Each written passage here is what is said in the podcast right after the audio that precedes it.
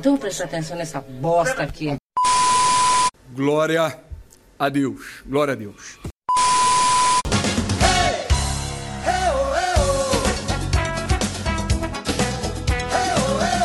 Jovens, contratar o Thiago Neves te dá duas alegrias na vida.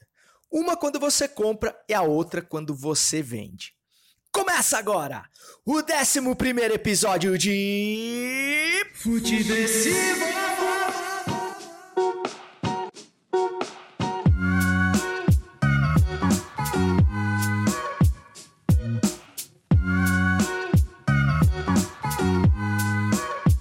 Seja muito bem-vinda, seja muito bem-vindo. Eu sou César Cartu e esse é o Futiversivo número 11, que chega no seu tocador de podcast em algum momento aí da noite de sexta-feira, assim que eu terminar de editar essa naba, com toda a alegria e a sagacidade necessárias para sobreviver à Brasileia dos novos tempos, esse lugar onde a mamata acabou, mas a namoradinha da cultura do Brasil acima de todos deve 300 mil talquês de Lei Rouanet, certo? Ou de Lei Rouanet para os íntimos. E no episódio de hoje você vai ver as primeiras impressões dos grandes na estreia dos estaduais, sobretudo dos grandes de São Paulo, as relíquias do Pacaembu jogadas literalmente no lixo, o risco Thiago Neves. É, no gol da Alemanha nós teremos a nova velha namoradinha do Brasil substituindo o nazista do Roberto Alvim. Ah, e tem também tudo que você precisa saber sobre as diferenças básicas entre nazismo e comunismo, com explicações embasadas do professor Chang. O que indica hoje tem um Instagram que você precisa começar a seguir e tem também o melhor trago da semana da história do Futiversivo, além, é claro, da pérola semanal em forma de tweet de Carlos Bolsonaro, o 03. Então, é, não ouse sair desse episódio porque o Futiversivo tá só começando. Lembrando que você pode e deve falar com este podcast aqui que vos fala pelo arroba César Cartoon, ali no Instagram, César Cartoon com U e M de Maria, sempre lembrando, ou ainda para dilemas existenciais mais profundos, textos mais longos, divagações mais pujantes, tem o e-mail do Futiversivo, que é o futiversivo.gmail.com e lá você pode abrir o seu coraçãozinho que eu estarei pronto para ler as suas mensagens. Falando em mensagens, gostaria de deixar aqui um salve aí para o grande André Barros, arroba zero André Barros. Para quem não conhece, o André Barros é um dos fundadores do Desimpedidos, o, o idealizador do Desimpedidos canal, o maior canal de futebol no YouTube do Brasil e da América Latina, se não me engano, das Américas e quiçá do mundo. E também é o criador do Fora de Série, que estreou um podcast, o FS Cast, que eu inclusive é, indiquei aqui no Quem Indica, e ele gentilmente fez um story indicando também o Futiversivo. É, ouviu o Futiversivo, recomendou o Futiversivo a seus seguidores, e é uma recomendação de peso de um cara que com certeza entende muito de produto de qualidade. Então, tamo bem na fita aí, junto a grandes nomes aí do entretenimento é, da internet brasileira. E isso me deixou muito feliz. Então, valeu aí, André Barros. Tamo junto e obrigado pelas recomendações. Porém, sem mais delongas, então vamos aos assuntos que cercaram o esporte que mais cresce no Brasil depois da perseguição a detentores de prêmio Pulitzer. Levantou pra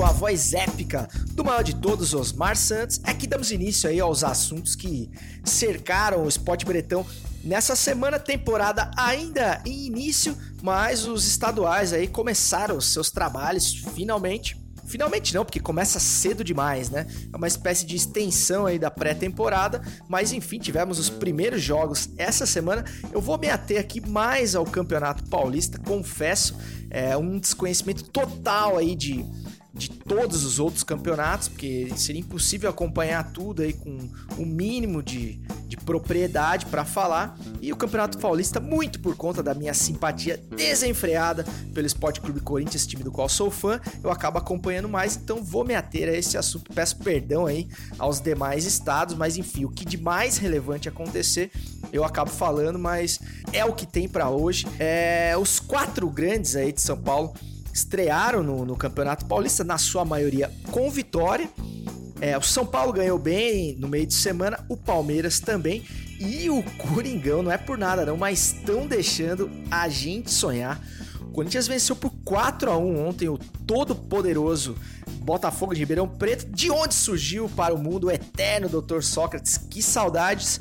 Mas realmente é notícia, né? Tem que ser notícia o Corinthians ganhando de 4 a 1 porque é um fato raríssimo, né? Mesmo jogando dentro de casa, quem é corintiano sabe que o Corinthians tinha o costume aí na gestão de vários treinadores em sequência, desde o seu Mano Menezes, Tite, é, terminando aí com o Carilli, de vencer os seus jogos por meio a zero, se possível, né? Sempre com tendência de tomar o gol de empate no final. Então é muito legal ver o Corinthians com uma cara nova, com uma proposta nova de jogo, sobretudo. E isso vale para essa nova tendência do futebol brasileiro, eu espero, né? De treinadores jovens com ideias novas de futebol para que a gente saia realmente daquele marasmo para aquele retranquismo, para aquele mano menezismo que tomou conta do futebol brasileiro nos últimos anos e que praticamente acabou com o DNA do futebol brasileiro. Então eu fico muito feliz, não só por ser o meu time, mas por ver realmente uma tendência que eu espero que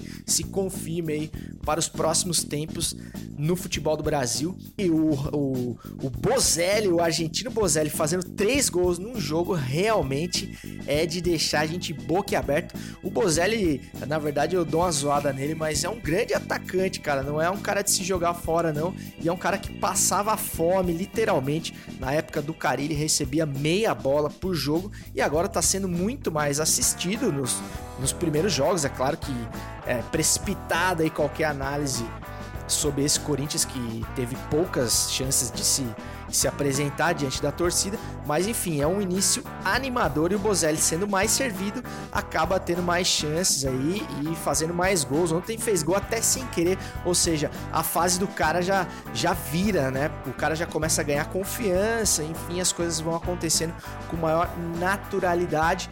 O Luan também é outro que tá iludindo o torcedor corintiano de uma forma, tem tudo para virar um ídolo corintiano, apesar de ter, o, o, ter estudado na mesma escola, na escola Thiago Neves de Miguel, então todo cuidado é pouco, mas é um início, um grande início do Luan, desejo toda a sorte do mundo a ele. E é muito bom ver gente boa de bola naquele meio-campo do Corinthians. Aguardo ansiosamente, aliás, para ver o Luan atuando ao lado do menino Pedrinho, da joia Pedrinho, coisa que deve se concretizar aí logo após o pré-olímpico, que não serve para nada, não é mesmo? E o que fica aí dessa. Não falando só de Corinthians agora, mas da, das diferenças de escolas de treinadores, é a diferença gritante né, das intenções de jogo, das intenções de futebol é, de Thiago Nunes, o sapatênis dos técnicos brasileiros e o Carilli, né, cara? O Carilli já cansou de pegar adversários igualmente frágeis, né, mas de, de, poderio muito menor, como é o caso do, do Botafogo de Ribeirão Preto. Não se trata de um grande adversário, mas o Corinthians cansou de empatar jogos com times fracos também. É, pela, pela preguiça, pelo medo de ganhar os jogos, né? O Corinthians ontem até tomou um gol de contra-ataque muito porque o esquema propõe uma exposição maior, né? Mas quando o time tem um volume de jogo tão grande, cria tantas chances e, consequentemente, faz tantos gols num jogo, é tudo bem, velho. Você tomar um, dois gols por jogo. Se ganhar todos os jogos de 4 a 3 pode tomar gol três gols por jogo, tranquilamente tenho certeza que qualquer torcedor assinaria embaixo de uma proposta dessa, né?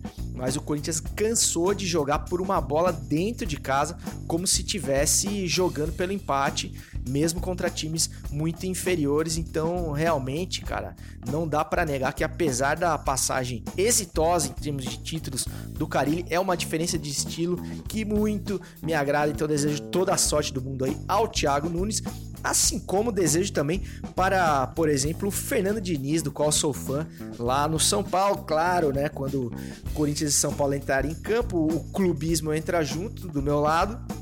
Mas realmente espero que caras com ideias modernas e até loucas, às vezes, de futebol, tenham sucesso, porque eu acho que é isso que pode salvar o futebol brasileiro do marasmo e do 7 a 1 eterno que insiste em nos acompanhar. Mas nem tudo são flores para os quatro grandes do estado de São Paulo. E o Santos, que viu nascer o maior de todos, o Rei Pelé, é... tropeçou ontem, cara, frente ao Red Bull Bragantino, o, o time do Energético e empatou por 0 a 0 aí, provavelmente decepcionando a sua torcida em plena Vila Belmiro na estreia, na estreia do time e do seu novo velho técnico, o, o guri de 74 anos, Gesualdo Ferreira, Gesualdo Ferreiro Portuga, que era ex-assistente aí do Jorge Jesus no Flamengo, foi importado ao Santos em substituição do Jorge Sampaoli, mas eu tenho um relato aqui precioso, classudo, de um torcedor santista, de um ilustre torcedor santista que esteve presente na Vila Belmiro ontem e vai passar suas impressões aí sobre esse novo Santos que ainda não engrenou. Falo de ninguém menos de que o Birajara Neto, o Bira, arroba Toca Pro Bira, o novo apresentador aí do Desimpedidos, uma das maiores revelações, eu diria, aí do, do comentarismo lesado pensante brasileiro e, por que não, mundial. Fala aí, Bira, o que, que rolou na Vila Belmiro ontem e como é que você vê esse Santos 2020 pós-São Paulo? Fala César e galera do Futeversivo, prazer imenso estar aí trocando ideia com vocês. E bom, vou falar um pouco das minhas impressões no jogo de ontem Santos e Bragantino, das mudanças de Sampaoli para Jesualdo Ferreira. E bom, as coisas mudaram. é mais ou menos isso. Tá bem diferente o time do Santos. Achei que as ideias do Sampaoli de um futebol muito vertical, é, elas foram completamente ignoradas. Acho que o Gesualdo tem seus méritos também. No primeiro tempo, o Santos conseguiu colocar em prática o que o professor pediu, mas faltou o poderio ofensivo, que querendo ou não é o DNA do nosso Santos Futebol Clube. Né? É difícil quando o nosso time não ataca. E foi mais ou menos o que aconteceu ontem: muito passe no meio de campo, só que pouca criatividade ofensiva. É, acredito que o Santos tem um caminho a ser seguido. É, não acho que está tudo perdido. Não vou aqui também falar que acho que o Gesualdo não vai dar certo. Acho que vai dar certo, mas acho que tem alguns problemas ainda que ele vai ter que conseguir trabalhar junto com a equipe. Querendo ou não, ele conseguiu colocar em prática ali no primeiro tempo as três linhas muito próximas, conseguiu fazer com que o time do Santos trocasse bola, não sofreu tanto na defesa que nem sofria com o Sampaoli às vezes em contra-ataque.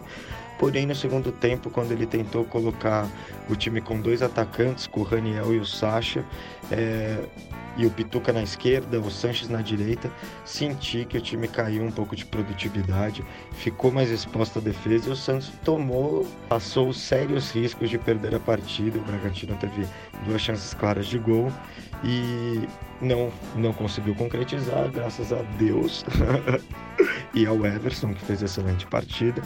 Mas basicamente foi isso. Acho que é uma mudança grande e agora é acompanhar o trabalho, ver os próximos jogos, a sequência, como que vai ser, como que o professor Gesualdo Ferreira vai trabalhar. É isso, hein, galera? Tamo junto aí, César. Valeu pelo convite e obrigado aí, pessoal do Futeversivo. Tamo junto. Isso aí, agradecendo demais ao, ao Bira, de preferência, é, pelo comentário, pelo áudio que mandou, por ter aceitado participar aqui do Futiversivo. Muito obrigado aí, Bira. Siga aí o arroba Toca Pro Bira lá no Instagram e você vai entender o que eu tô falando em termos de carisma. E se você não conhece o trampo do Bira ainda no Desimpedidos, você pode acompanhar o Bira ali nas segundas-feiras no Debate a Sopra e também às quartas-feiras no Fred mais 10, juntos de Chikungunya, Paulo Cevita, Fred B12 e grande elenco.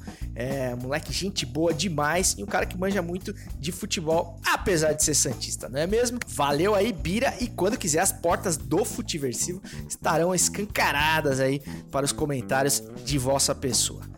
Dando sequência aqui, falando em Campeonato Paulista, a gente lembra, claro, de Pacaembu, o estádio mais charmoso que você respeita, que está é, literalmente jogando suas conquistas no lixo. Falo da matéria é, eu diria que estonteante da, da revista Fórum. Falo da matéria de ontem, dia 23 de janeiro, véspera da gravação deste podcast, desse episódio, da revista Fórum, que fala sobre Prefeitura de São Paulo jogando troféus e relíquias do Pacaembu no lixo antes da privatização. É, a partir do sábado próximo, agora dia 25, o, spa, o estádio passa a ser administrado pela concessionária Alegra Pacaembu. Que nome do caralho, né? Vamos combinar. É, que vai gerenciar o espaço público pelos próximos 35 anos. É, a Prefeitura de São Paulo, diz aqui a matéria, está jogando no lixo troféus e relíquias que contam a história do estado do estádio Paulo Machado de Carvalho, o Pacaembu, que será entregue à iniciativa privada e um contrato de concessão de 35 anos apenas a partir desse sábado. Ou seja, se der ruim, tem 35 anos de ressaca aí para se arrepender. Segundo reportagem do jornal Agora, moradores da região flagraram duas, duas pessoas com roupas de serviços de limpeza destruindo e jogando troféus em uma caçamba ao lado do estádio. E tem uma foto aqui flagrante aí com troféus amassados, enfim, uma cena deprimente do fotógrafo Edu Simões que mostra realmente o descaso com a história do, do estádio mais charmoso de São Paulo, parte da, da, da história viva da cultura futebolística paulistana e, por que não, do Brasil todo.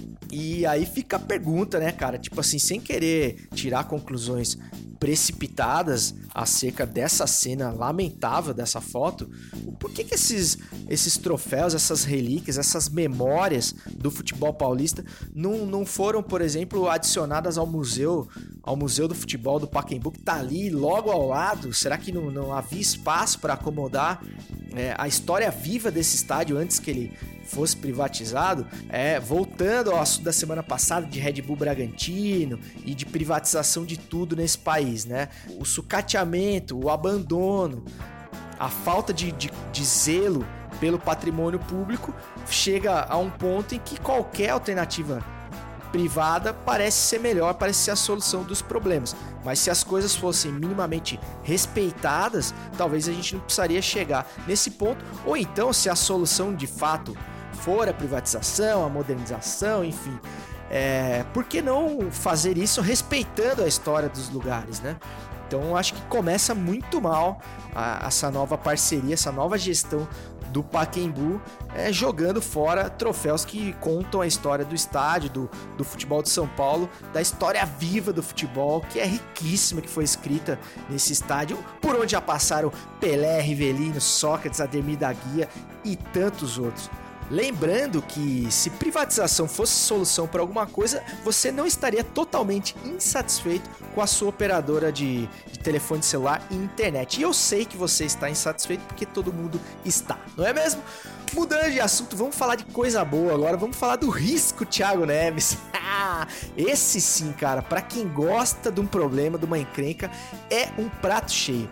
E deixa essa pergunta já ao, ao raro ouvinte do Futiversivo você contrataria se dirigente fosse o Thiago Neves, atleta aí que tá com no auge dos seus 34 aninhos, já passou aí por começou a carreira no Paraná Clube, passou pelo Fluminense com grande êxito, Al Hilal das Arábias, Flamengo, Cruzeiro, né, e o seu último time, Cruzeiro, aliás, onde conquistou títulos importantes como o bicampeonato da Copa do Brasil, bicampeonato mineiro o recorde de fritura de treinador e ex-goleiro em, em, menor tempo possível e encerrou aí com chave de ouro com a, com a conquista da tão sonhada vaga na Série B do Brasileirão. Então, parabéns aí ao Thiago Neves por esse currículo brilhante.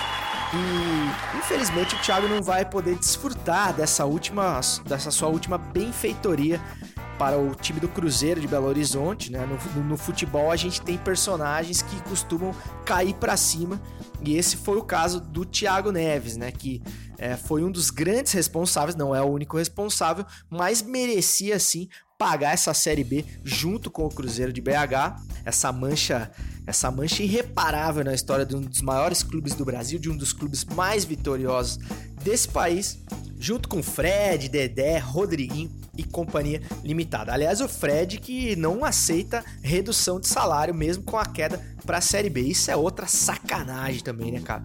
Isso é uma cláusula que deveria estar tá em contrato de jogador, né?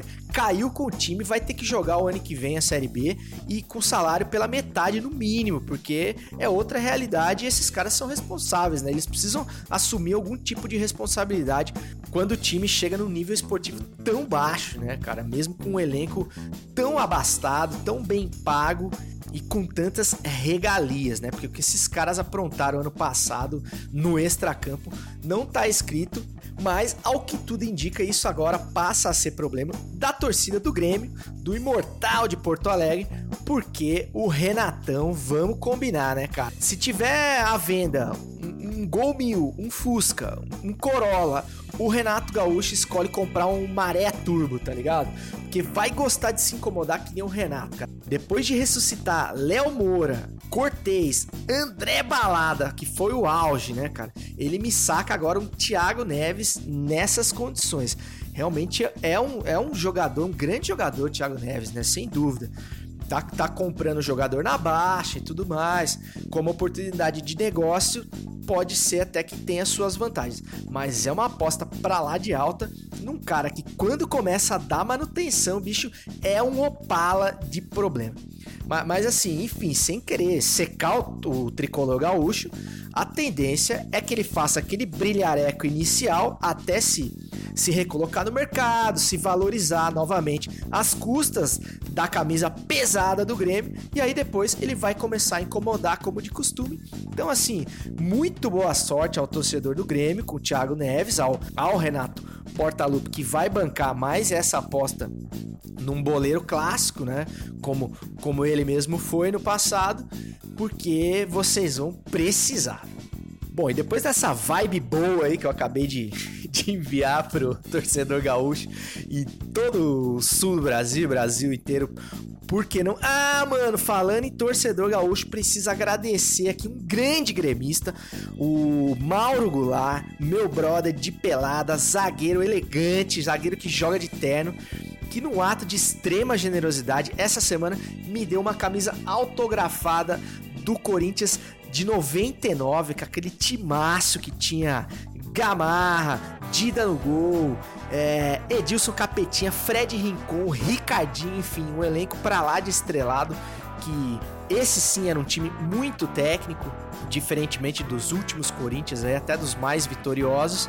E eu ganhei essa camisa com vários autógrafos ainda. Aproveito aí para agradecer mais uma vez o Maurão por esse regalo maravilhoso e desejar aí toda a sorte ao seu Grêmio aí no ano de 2020 com Renato Gaúcho e outras malas como Thiago Neves. E vamos agora ao quadro desse programa que por muitas vezes transcende o esporte bretão para dar destaque aí ao aquele episódio de maior vergonha alheia da semana, o 7 a 1 moral que insiste em nos visitar, porque quando você menos espera, tem sempre mais um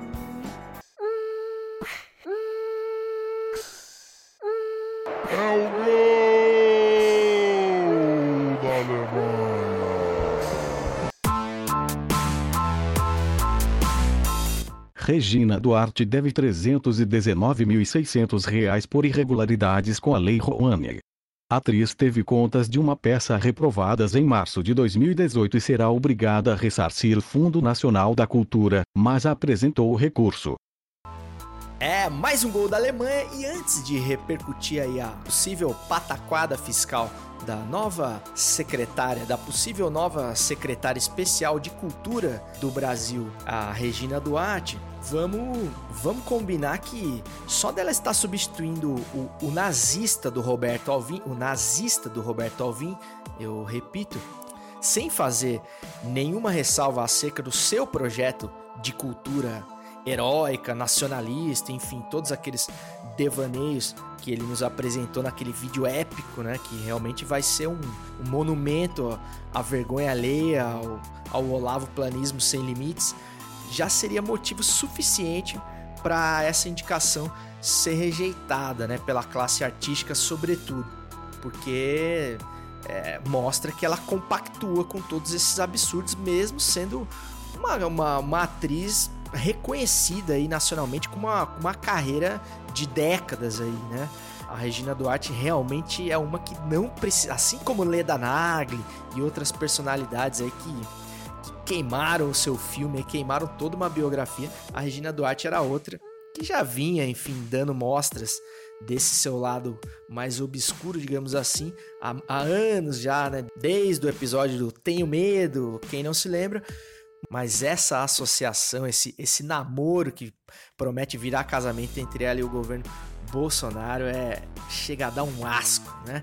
Aliás, depois da, do episódio do, da demissão do Roberto Alvim, que só aconteceu, lembremos, por pura pressão popular nas redes sociais, porque o presidente compactua com certeza com tudo que ali foi dito, ele tinha conhecimento do projeto e de tudo que diria o Roberto Alvim. Aí, como deu ruim, ele resolveu tirar o pé um pouco e a justificativa presidencial veio, é claro, dizendo que repudiava qualquer manifestação nazista, assim como repudia o comunismo, colocando as duas coisas num patamar de igualdade e essa discussão nazismo versus comunismo, quem matou mais, quem foi mais nefasto, etc, etc, acabou tomando conta das discussões polarizadas aí e a justificativa de quem, de quem passa pano para esse governo nazista, o novo mais e o PT, agora é o comunismo, foi tão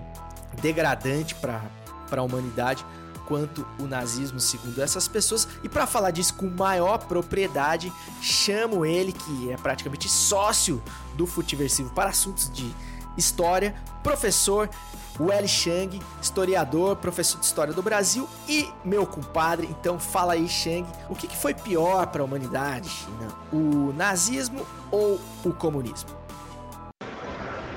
Então, usar esse tipo de comparativo para saber qual regime matou mais, qual regime matou menos, qual ideologia mata mais, qual ideologia mata menos, e usar isso enquanto uma espécie de opção política é de um infantilismo político muito improdutivo e que não serve para nada porque na verdade não se tratam das ideologias em si.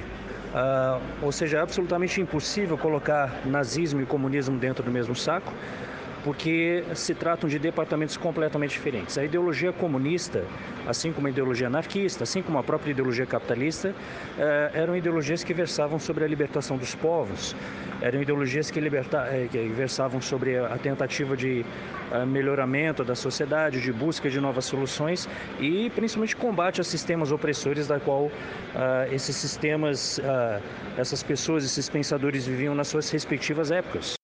Já o nazismo entra num departamento absolutamente diferente, porque é uma ideologia que ela em si, ela versa sobre a aniquilação dos povos.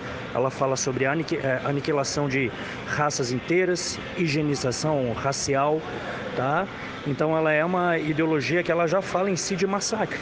Ou seja, qualquer espécie de apologia ou defesa do nazismo já é um crime em si já é uma deficiência de caráter em si, principalmente depois da grande experiência histórica, né? Mas o discurso em si ele defende a, a violência em si. E usar esse tipo de discurso como forma de combate à corrupção é uma espécie de contrassenso absoluto, é uma contradição, contradição uh, total.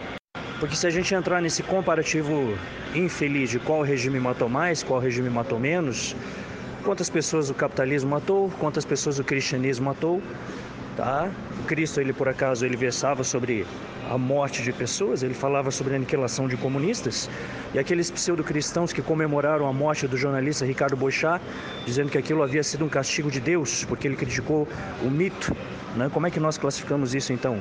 Cristo é uma ideologia que mata? E o Tribunal da Inquisição? E as bombas de Hiroshima e Nagasaki? Como é que nós podemos classificar ou associar diretamente uma ideologia em relação a quantas pessoas, quantas pessoas que essa ideologia ou aquela ideologia matou, ou se uh, os governos e as ações que usaram essas ideologias como bandeira ah, acabaram tomando medidas espúrias, né? cometendo atos truculentos em nome de ideologias que versavam coisas absolutamente opostas. E é isso que coloca o nazismo num departamento absolutamente diferente, porque o nazismo é uma ideologia que ela versa a morte de pessoas em si. É uma ideologia que ela prega a morte de raças inteiras. Então defender o nazismo já é uma questão de falta de caráter uh, embutida, é uma questão de falta de caráter que já vem implícita na própria defesa em si. Bom, grande professor Chang, meu culpado, e muito obrigado mais uma vez pela sua participação. E, cara, eu acho que mais claro que isso, impossível, né? Esse paralelo que ele fez aí com o cristianismo e o capitalismo, para mim, mata a pau, deixa bem claro que, enfim, sistemas acabam, é, enfim, custando vidas, mas é muito diferente de uma ideologia que tem como premissa uma raça que se considera superior a todas as outras e todas as outras então tendo que ser exterminadas para que esse sistema se legitime. Então, ou seja, qualquer associação a, a esse tipo de pensamento, a esse tipo de, de raciocínio por si só já é um crime contra a humanidade e ponto final. E não há paralelo na humanidade que se compare ao regime nazista. Tenhamos dito, então faço minhas aí as palavras do professor Chang que dá toda a legitimidade histórica aí a essa discussão. Então, rapaziada, antes de, de ficar aí é, defecando aí em rede social, fazendo comparações esdrúxulas aí entre uma coisa e outra, saibam que vamos, vamos botar a mão na consciência e entender que o nazismo realmente não tem precedente histórico que se compare e é algo que não devia nem estar tá sendo discutido, mas a gente sabe que está. Mas voltando aí a, a manchete do repórter GPS ao gol da Alemanha dessa semana propriamente dito, a Regina Duarte ela tá aí ainda recorrendo desta, desta decisão, né, de, dessa cobrança aí de 300 mil talquês das contas apresentadas pelo seu filho, é, que enfim deve cuidar aí do, dos paranauês fiscais da mãe, de uma peça que ela apresentou, enfim, durante dois anos e que através da Lei Rouanet, né? Ela captou ali uma boa grana e as contas não foram aceitas e está sendo cobrado dela. Então você vê aí que a, a, convicção, a firmeza ideológica dessa gente é igual a, a, pregos fixados nas areias do condomínio Vivendas da Barra, né? Porque o simples fato da, da Regina Duarte ser uma artista consagrada, uma artista reconhecida há décadas e décadas, aparecendo na maior vitrine artística do Brasil, que seria a Rede Globo, já, já coloca ela no, no time de artistas que são é, sumariamente atacados pelos bolsonaristas quando usam de lei de incentivo fiscal como a Lei Rouanet, né? São as pessoas que são colocadas naquele time de gente que não precisaria usar esse tipo de recurso. Acusação que eu particularmente não concordo, mas o bolsonarismo é um argumento que todas as pessoas que atacam a lei Rouanet usam, né? De que essas pessoas teriam totais condições de financiar seus projetos artísticos sem usar dinheiro público. Mas como a ideia é usar o sorrisinho dissimulado, na minha opinião, da Regina Duarte e toda a sua credibilidade frente a uma grande parcela da população que a acompanhou em todas as vezes que ela foi a Helena de Manuel Carlos na, na orla do Leblon é, para legitimar o talvez a pasta mais nefasta do governo Bolsonaro, esse projeto de destruição da cultura nacional, é, do cinema, do teatro, das artes e a invenção de uma cultura heróica e nacionalista que simplesmente não existe, que é uma, que é uma ideia completamente estapafúrdia, para poder usar desse personagem, desse personagem emblemático na história aí da, das artes, das novelas brasileiras, que é a Regina Duarte, o governo faz qualquer concessão, como por exemplo, fazer vista grossa em relação a essa pendência da Lei Rouanet e outros momentos da nossa história que não vamos deixar esquecer, que é, por exemplo, uma declaração das antigas aí da própria Regina Duarte dizendo que o comandante Fidel Castro é, é o maior, abre aspas, palavras da Regina Duarte, era o maior estadista do mundo, inclusive posou ao lado de, de Fidel em fotos e tudo mais. Ou seja, temos, temos vastas do material farto aí que prova essa associação. Ou seja, é uma pessoa de convicções ideológicas da, da profundidade de, de um ralo de banheiro químico, né? Convenhamos.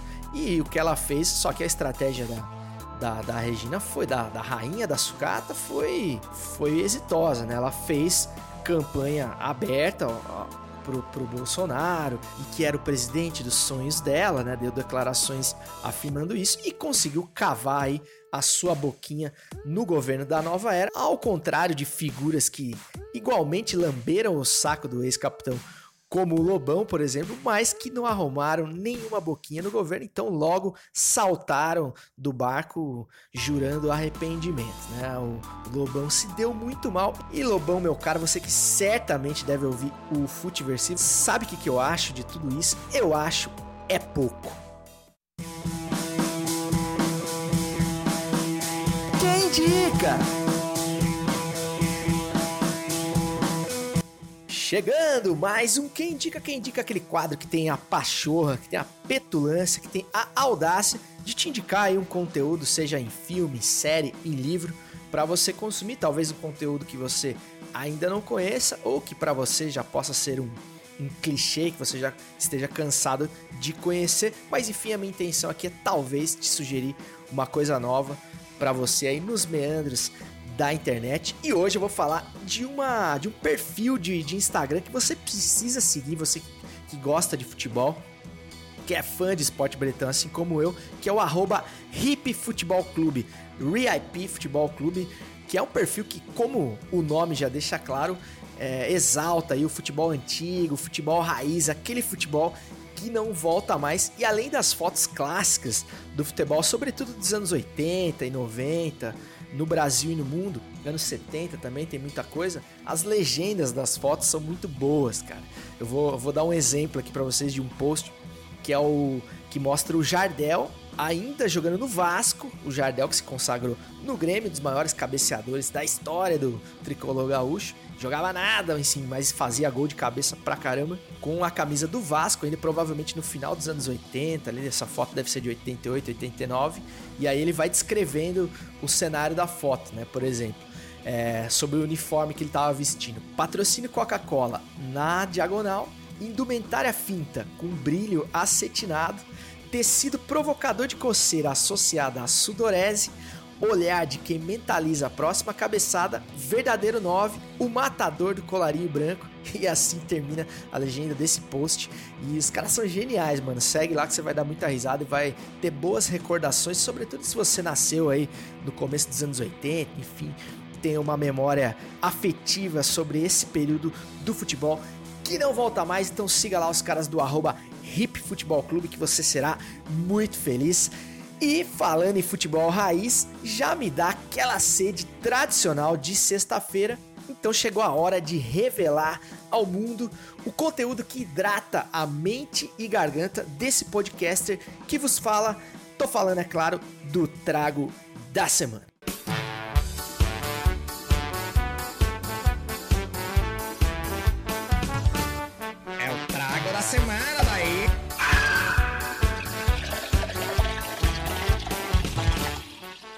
É o Trago da Semana. Trago da Semana é um quadro que eu lembro sempre. Não tem a menor pretensão de gourmetizar o ato de tomar cerveja. Cerveja ruim é sempre melhor do que cerveja nenhuma. Esse é o meu lema. Mas é claro, quando der para tomar uma coisinha melhor, uma coisinha de qualidade, também a gente não tem nada contra provar novos sabores, novos aromas, novas cervejas, porque tomar cerveja é bom demais e quando a gente puder fazer isso com mais qualidade, melhor ainda será a nossa experiência. E é o caso da cerveja de hoje, cara. Eu tive aí umas uma ou duas semanas de trago da semana tanto quanto decepcionantes, mas hoje eu vou te falar que talvez seja a melhor cerveja que eu provei no trago da semana desde o início do Futiversivo.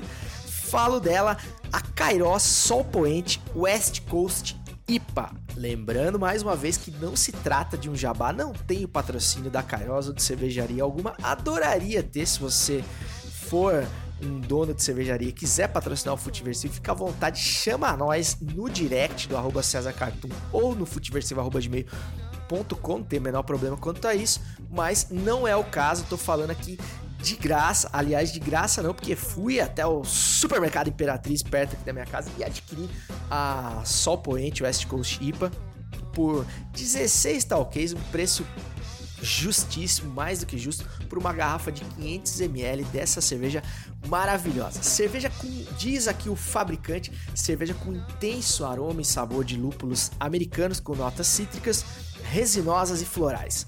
Sabor e aroma de malte quase imperceptível, com o amargor dos lúpulos de moderado a alto. Isso é verdade, é bem amarguinho. A cor é dourada, limpa, com colarinho branco e cremoso. Confere também. Corpo médio baixo com carbonatação moderada. Combina aí com carnes bovinas grelhadas, carnes suínas, suínas bem temperadas, hambúrguer e comida mexicana, queijos fortes e apimentados, ou seja, harmoniza com quase tudo com comida forte. Aliás, eu provei a minha a minha Kairos West Coast IPA juntamente com um sanduba de salame com queijo na chapa que ficou um espetáculo e realmente me, me trouxe momentos de extremo prazer, até porque fiz esse fiz essa degustação assistindo o meu Corinthians que repito mais uma vez meteu 4 a 1 sobre o todo poderoso Botafogo de Ribeirão Preto e tá fazendo a torcida corintiana sonhar alto. E eu sonhei mais alto ainda porque essa cerveja tem um volume alcoólico de 7%, ou seja, é uma porrada na cabeça, pode tomar uma só que você já vai dar aquela bambeada na, na perna, sabe aquela relaxada gostosa no fim de dia?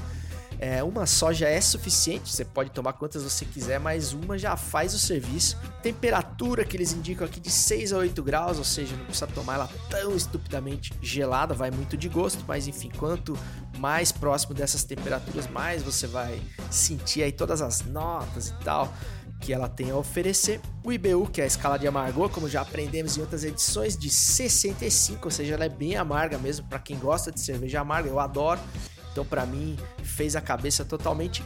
E a EBC, que é a escala de cor, em 08, ou seja, a cerveja amarelona, tem um amarelo xixi de ressaca ali, coisa mais linda do mundo.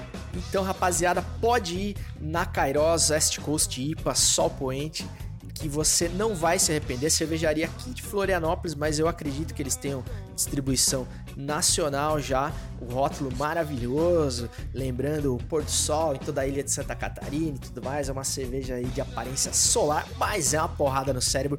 Não se engane.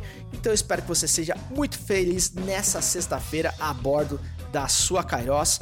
E antes de finalizar o Futiversivo 11, gostaria de pedir para você que ficou comigo aí até agora que recomende este podcast para um amigo que, porventura, ainda não siga o Futiversivo lá no Spotify. Se você não segue, siga agora, por obsequio, porque essa seria uma bela contrapartida em troca desse conteúdo que eu te entrego mastigadinho, editadinho para os senhores aí todas as sextas-feiras. Com muito prazer, diga-se de passagem, como já diria, o maior cobrador de faltas da Terra, segundo ele mesmo, José Ferreira Neto.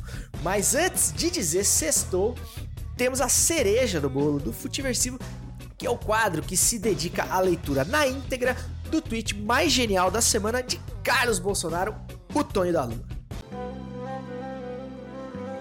O fantástico mundo de Carluxo. Quem conhece os segredos da imaginação não se perde perde a razão. Olha, eu, eu confesso a vocês que Carlos Bolsonaro, sem querer criticar esse gênio da nova era, esse, esse símbolo do, do Olavo Planismo Juvena, mas o Carlos Bolsonaro tem deixado muito a desejar nessa sua volta ao Twitter. Ele tem se limitado a reproduzir matérias sensacionalistas que falam bem do governo do pai, enfim, obras megalomaníacas e coisas que a gente realmente não tem comprovação se de fato estão acontecendo mesmo ou não, ignorando completamente todas as declarações e, e fatos que estão tomando conta do noticiário relevante e que, e que essas pessoas se negam a dar qualquer satisfação à população brasileira. Por isso, hoje, já que estamos em clima de Regina Duarte, em clima de namoradinha do Brasil, nós vamos rememorar aqui um tweet dela de quando ela conheceu a, o, o projeto de, de Bolsonaro para o Brasil. Então, realmente vai muito na linha do Olavo Planismo. Eu acho que vale a pena a gente reproduzir enquanto Carlos Bolsonaro passa por essa fase aí de abstinência criativa dos seus tweets mais geniais. A gente espera que ele volte com tudo aí, com seus devaneios em breve. Abre aspas para Dona Regina. Quando conheci Bolsonaro, encontrei o homem dos anos 50 como meu pai, que faz brincadeiras homofóbicas, mas é da boca para fora, um jeito masculino que chamava o brasileiro de preguiçoso e que dizia que lugar de negro é na cozinha.